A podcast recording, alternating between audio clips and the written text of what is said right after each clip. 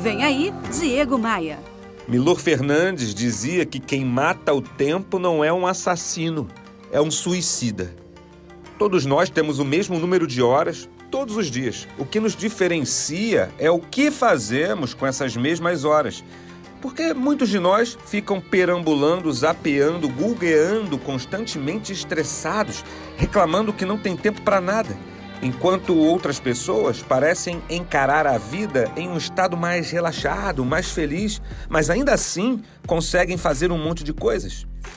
Embora todos nós tenhamos responsabilidades e obrigações, frequentemente isso se resume a escolhas, as nossas escolhas. A questão é que a maioria faz escolhas pobres com o nosso tempo. Cada vez que dizemos sim para algo, estamos dizendo não para outra coisa.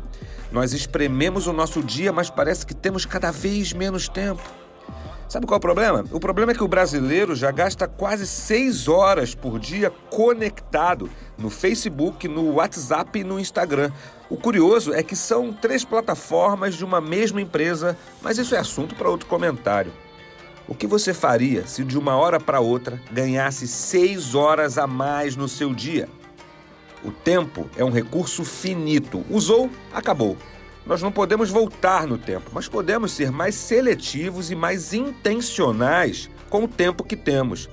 Podemos proteger o nosso precioso tempo para as atividades e para as pessoas que dão as maiores alegrias e o maior significado em nossas vidas.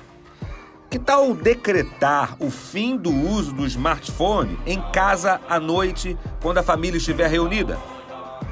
Onde há vontade, pode haver um caminho. Já me segue no Instagram? Ah, faz assim, ó. Acesse diegomaia.com.br e clique nos ícones das redes sociais.